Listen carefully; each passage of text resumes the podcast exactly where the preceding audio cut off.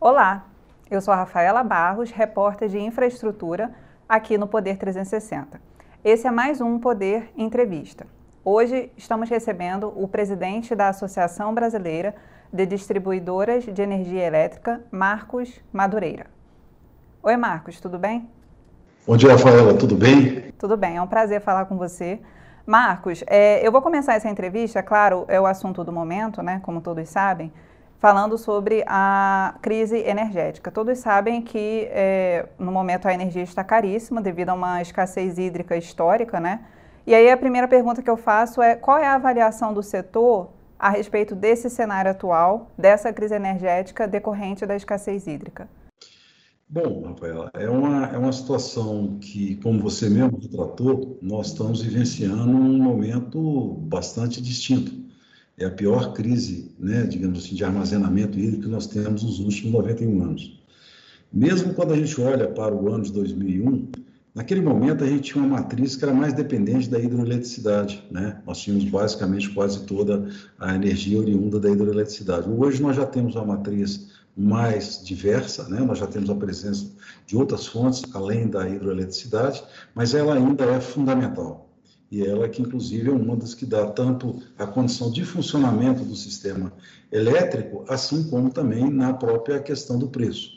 Quando nós temos uma necessidade de um uso mais intenso de, de usinas é, térmicas que têm um preço mais elevado, nós temos, como você colocou, é, um aumento no preço da, da energia. E esse é o momento qual nós estamos passando.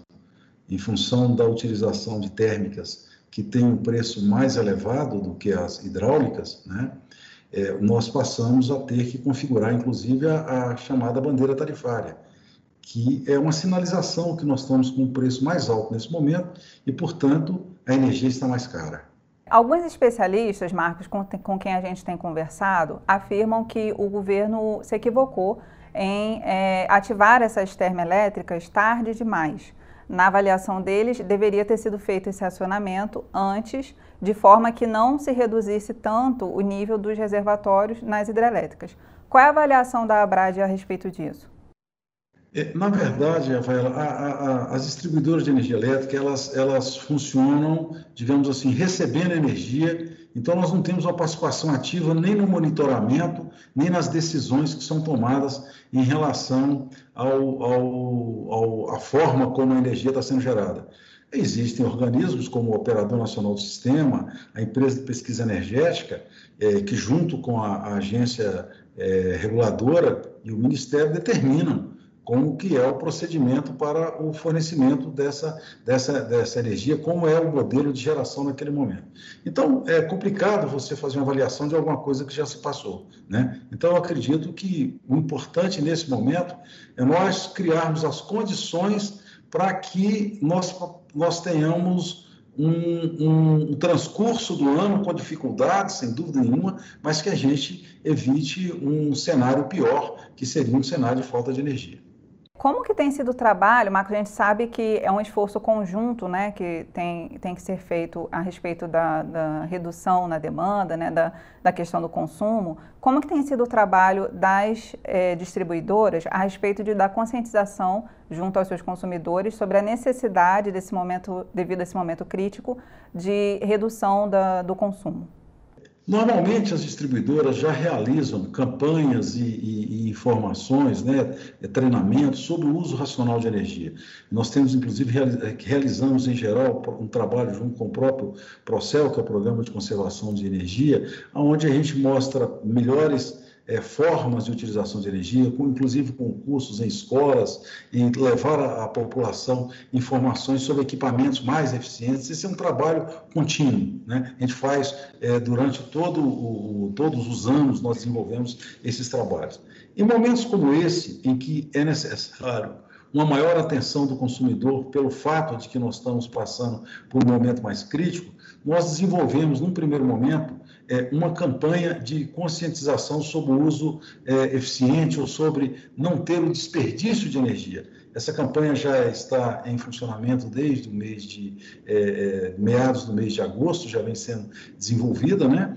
E ela pretende exatamente chamar a atenção da população para questões simples, como por exemplo, não deixar uma, uma, um ar-condicionado ligado em ambiente que não esteja ninguém utilizando, não deixar a luz acesas, é, o uso adequado de equipamentos como geladeira, etc. Ou seja, são informações para que a população esteja atenta que ela, ao evitar um desperdício de energia, ela está contribuindo para que a gente possa ter um consumo mais eficiente, para que nós possamos dar a contribuição do lado da demanda, né, do lado do consumo, para o enfrentamento dessa crise que está se passando. Então, o primeiro, o primeiro trabalho que foi realizado e está sendo realizado é, é, nesse sentido, vai até o final do ano, essa campanha é, sobre é, o, para evitar o desperdício de energia, é uma campanha que chama para o uso consciente da energia elétrica.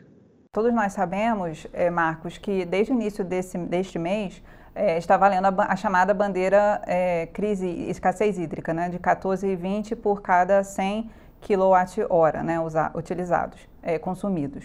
É, como que tem sido a resposta, né, vocês que são do setor, vocês que estão na ponta, exatamente entregando a, a energia para o consumidor, é, então aqui uma informação de bastidor, como é que tem sido a resposta dos consumidores? O que, que as distribuidoras têm comentado a respeito? Eles têm se engajado cada vez mais nessa redução? Sem dúvida que quando você tem uma sinalização de um aumento de preço na, da, da energia, é, se espera que as pessoas estejam mais atentas. É para isso que a bandeira serve. Quando eu me referi lá atrás, é, a, a, bandeira, na verdade, tem duas. Um fato é a sinalização. Então, você tem uma bandeira, por exemplo, verde, que diz que a, você está tendo um custo de geração normal, não há um sobrepreço. Né? Quando você tem uma bandeira amarela, indica que você já está começando a usar recursos mais caros, ela tem um preço um pouco mais alto. A vermelha já mostra que você está usando recursos de custo mais elevado. Isso é normal durante o ano.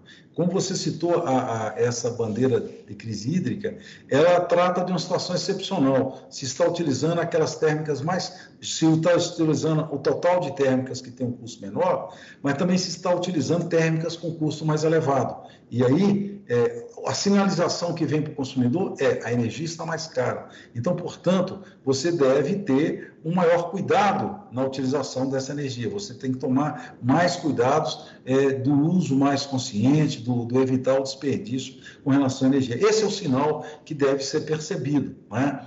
Porque, é, é, como você mesmo colocou, a distribuidora ela não, ela não gera, ela não, ela não tem nenhum fator é, em relação a esse preço da energia. Ela simplesmente recebe é, a energia e paga pelo valor que está sendo gerado naquele momento, e, por outro lado, ela, ela procura arrecadar os recursos suficientes para pagar essa, essa conta mais elevada do custo da energia em função desse, dessa operação de usinas com, com valor mais elevado. É, como é que a gente enxerga isso normalmente? Em geral, a é, é, é, eletricidade é um pouco inelástica. A reação das pessoas não é muito é, é, é clara em relação a, a, a aumentou a energia eu estou cuidando mais aqui, eu estou diminuindo o meu consumo. Claro, tem pessoas, e quando eu digo pessoas, é nos diversos segmentos, seja residencial, seja comercial, seja industrial, seja rural, tem pessoas que tomam essa, esse cuidado, outras não ficam tão atentas àquele valor, só quando vem a conta de energia que ela depara com um valor mais elevado e, em geral, procura a distribuidora até para saber por que, que aquele valor está mais elevado. Por isso, é que a gente faz, através dessas campanhas, o chamamento para esse momento. Estamos no momento crítico, portanto, a energia está mais cara, portanto, você deve buscar fazer um uso mais, é, é, dizemos assim, consciente dessa energia. Então, essa sinalização para o consumidor, ela é realizada, mas a reação não é exatamente imediata, né? Por exemplo, nós devemos ter aí ao, ao, no final desse mês de setembro, início de outubro, começam a chegar as contas já com essa bandeira tarifária de um valor mais elevado, é onde o consumidor é, é, vai, vai, vai olhar para aquela fatura de energia elétrica e ver que ela está com um valor mais alto. Tem consumidores que já estão conscientes disso, já estão verificando o seu consumo, já estão analisando e já estão tomando medidas é, de, de redução. Agora, outros vão estar tá com essa percepção nesse momento agora, Rafael. Marcos, é, a gente sabe que a pressão inflacionária atual né, é, tem se dado principalmente, não só, obviamente, pela energia, como a questão do combustível e tudo mais, mas é, com o aumento do custo da energia, há uma tendência, há uma preocupação das distribuidoras em relação ao aumento da inadimplência e, por outro lado, também o aumento das chamadas perdas não técnicas, que são os furtos de energia. Como que tem sido essa percepção entre as distribuidoras em relação a esses dois fatores? Rafaela, é, quando eu tenho uma, uma, conta mais elevada, né, é, a, a, a, a possibilidade da pessoa ter mais dificuldade no pagamento dessa conta é, e também é, é, é, faz com que você tenha um aumento da inadimplência. Isso é, isso é natural, né? isso ocorre em momentos como esse. É, a consequência do outro fator, que é do furto de energia, ela acontece num, num período como um todo, né? E, mas também é, sem dúvida, que um agravamento do preço faz com que as pessoas estejam mais propensas a, a realizar esse tipo de ação. O que nós fazemos é estarmos é, continuamente executando ações de controle, tanto da inadimplência quanto da, da, da, das perdas. Quando a gente tem esse processo é, de alguma forma é, limitado, aí sim a gente tem, nós temos problemas. Por exemplo, durante a, a, a, o evento que tivemos aí, que ainda estamos atravessando, mas ele já foi mais crítico, da pandemia da Covid-19, nós ficamos limitados, as distribuidoras ficaram limitadas na sua ação de gestão da inadimplência, de não poder efetuar a, a, suspensão de fornecimento por falta de pagamento. As próprias gestões de combate à perda foram prejudicadas, às vezes por atos que foram emanados pela própria agência reguladora e às vezes por atos emanados da, de legislações estaduais e municipais. Isso provocou aumento da inadimplência e aumento de perdas. Tá? Nesse momento agora, nós estamos buscando recuperar essa, essa condição. Ainda estamos com a inadimplência mais elevada do que foi no momento anterior à, à, à, à, pandemia da Covid, mas estamos voltando com essa curva normal. Neste momento agora, a gente sabe que o, aumento de preço traz impactos, mas o que vai nos fazer é estar mais atentos nas ações de mitigação de gestão, tanto da inadimplência quanto das perdas. Marcos, hoje o governador do Mato Grosso do Sul, Reinaldo Azambuja, é, anunciou que vai sancionar, na verdade ele sancionou hoje, vai ser publicado amanhã no Diário Oficial do Estado, a isenção de ICMS sobre essa parte específica da bandeira de escassez hídrica. É, seria interessante um esforço por parte de outros estados, né? por enquanto só Mato Grosso do Sul anunciou nesse sentido de aliviar a carga tributária, uma vez que é uma, uma cobrança excepcional, em caráter excepcional devido a essa crise hídrica? Rafael, essa é uma pergunta muito, muito boa, muito interessante.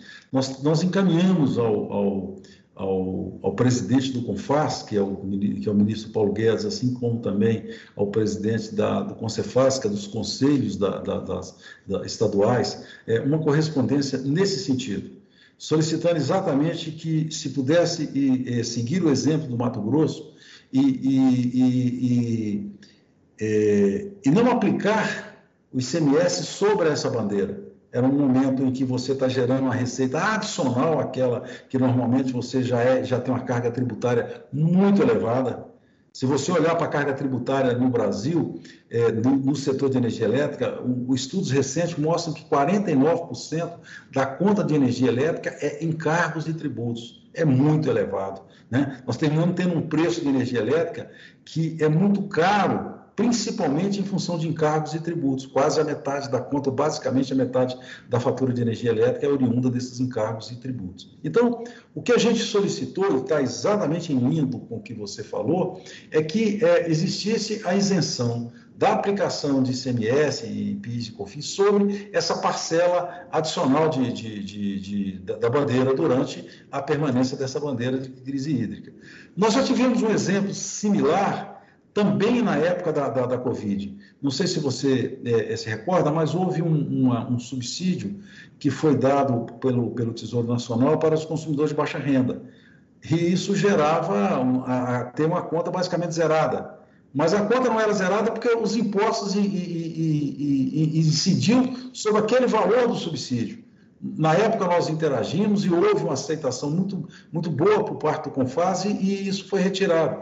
Não foi aplicado é, é, é, o ICMS sobre esse subsídio. O que a gente está, de uma forma similar, trazendo agora é isso que você falou, é, solicitando a possibilidade da avaliação de que não se aplique essa, esse, esse, esse imposto sobre essa parcela adicional. Será uma boa contribuição para que a gente possa enfrentar esse momento. E já houve resposta do Concefaz e do Confaz? Não, isso é muito recente, Rafael. Ainda não tivemos resposta, mas estamos aguardando que a gente tenha. É, e a nossa expectativa é que possamos ter respostas positivas a essas nossas é, demandas. Em agosto, foi aprovado pela Câmara dos Deputados o marco legal da micro e da mini geração distribuída, que, é, de forma resumida, na verdade, estendeu até dois, o ano de 2045 os benefícios atuais para quem tem é, micro e mini geração distribuída e é, diluiu os encargos até 2028 para quem entrar daqui a um ano. É, são prazos, é, digamos assim, relativamente longos, principalmente os de 2045. O que a Brad achou dessa, dessa aprovação, que ainda vai ser apreciada, né, o texto ainda vai ser apreciado pelo Senado Federal, como, qual é a avaliação do setor sobre isso? Nós, nós temos discutido esse tema já há bastante tempo. A Brad tem sempre se colocado é, numa posição de que se diminuísse os impactos trazidos por esse por essa tecnologia, né, é, pelos subsídios dados à geração distribuída. Então, nós fizemos diversas participações, discutimos isso no âmbito da, da, enquanto estava sendo tratado pela agência reguladora, discutimos isso no âmbito do próprio Congresso Nacional, em diversas audiências públicas, e surgiu é, já nesse, nesse, nesse último trimestre uma possibilidade de se chegar a um texto que não era o texto do qual nós imaginávamos que era o mais adequado, que era ter esses prazos menores, mas também é, ele é, estabelecia que a partir desses marcos, desses prazos, que o, o usuário da geração distribuída pague pelos reais custos que ele impõe ao sistema, claro, reduzidos por benefícios que possa trazer. Por exemplo, ele, paga, ele hoje não paga nada pra, pelo custo da redistribuição e nem paga os encargos que são que estão que todos os consumidores pagam. A partir desses marcos eles passarão a pagar esses valores, né? E em compensação vão ser considerados eventuais ganhos que ele possa trazer para o sistema. Se, por exemplo, em uma determinada situação ele reduz a perda elétrica ao instalar uma, uma geração mais próxima de uma carga, ele terá um benefício correspondente. Aí acho que nós teremos uma condição justa. Nós passaremos a ter uma condição justa a partir desses, desses limites que foram estabelecidos, como você colocou, de 25 anos aí para o consumidor que já está ligado e de 6 anos para aquele consumidor que ainda vai se ligar é, dentro desses próximos é, de, de, 12 meses, 18, 18, 18 meses. Então, é, nós entendemos assim, é um acordo do, daquilo que permitiu que o assunto possa seguir. Então, nesse aspecto, nós somos favoráveis a que isso seja equacionado, que seja aprovado no Senado, para que a gente possa seguir adiante. E para fechar, Marcos, é, a gente sabe que essa questão do custo da energia, por mais que você já deixou bem claro, até a gente esclarecer aqui mais uma vez para os nossos espectadores, que é, não é culpa, obviamente, das distribuidoras. As distribuidoras, elas, na verdade, elas entregam a energia à ponta que é o consumidor, que são os consumidores. Mas, em, em, geral, costuma haver uma percepção ruim, digamos assim, por parte dos consumidores em relação às distribuidoras.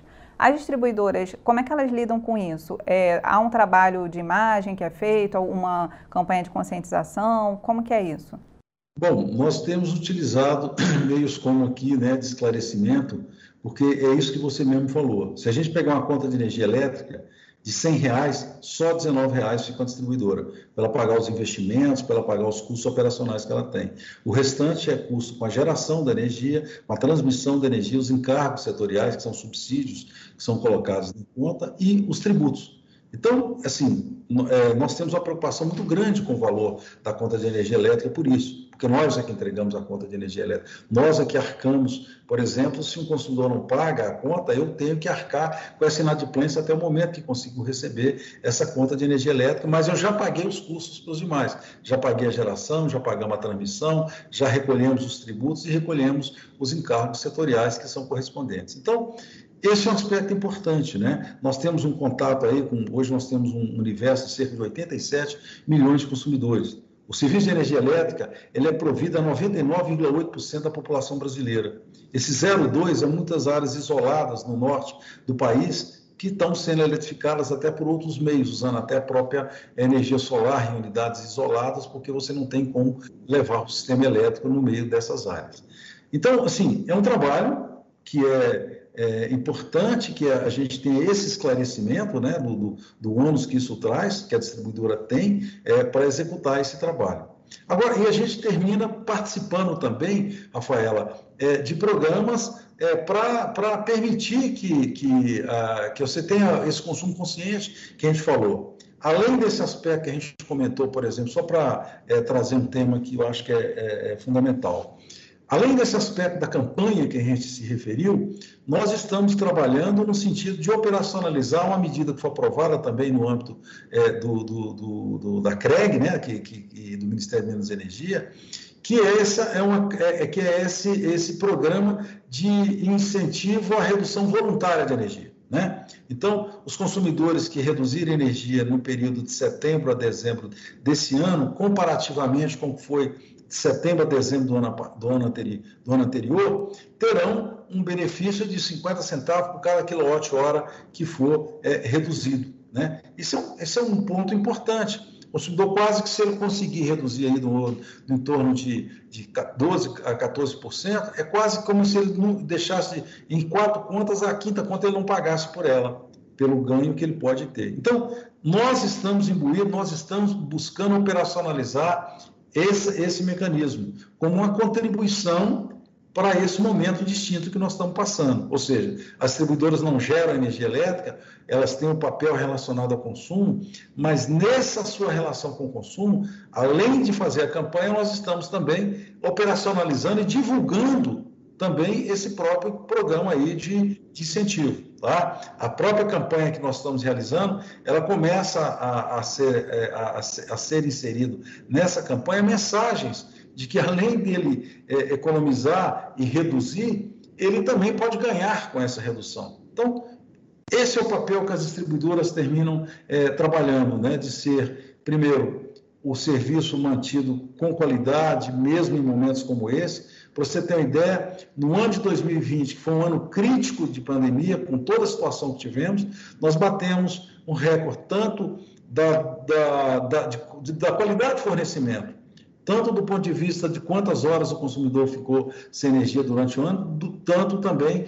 em relação a, a, quantas vezes ele ficou sem energia elétrica. Ou seja, a qualidade tem melhorado, a participação da distribuidora na tarifa é cada vez menor, né? Então, a gente tem reduzido a cada ano essa participação, né? Então, tudo isso como uma maneira de dar contribuição tanto para reduzir o preço quanto para a melhoria da qualidade. E nesse momento, além disso, ainda estamos fazendo todas as ações que estão no nosso é, no âmbito da nossa atuação para que exista um consumo mais otimizado de energia. Então, esse é o papel que a gente está desenvolvendo nesse momento.